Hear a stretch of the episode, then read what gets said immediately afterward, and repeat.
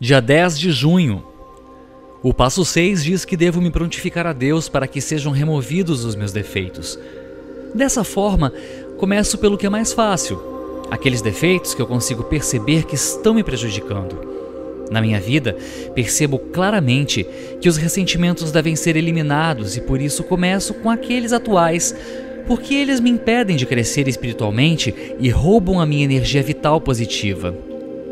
Todos os dias, quando escrevo sobre o que passou, alivio os meus sentimentos e todos os meus ressentimentos, então me prontifico a fazer mudanças.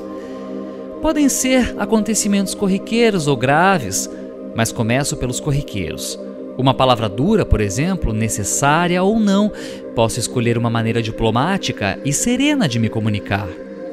Nada nem ninguém deve ter o poder de me roubar a serenidade.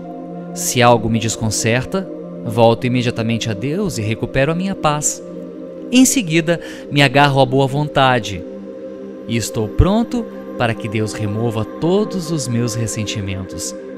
Fazendo isso, abandono meu comportamento antigo de burro empacado e sigo em frente com uma atitude equilibrada e sadia.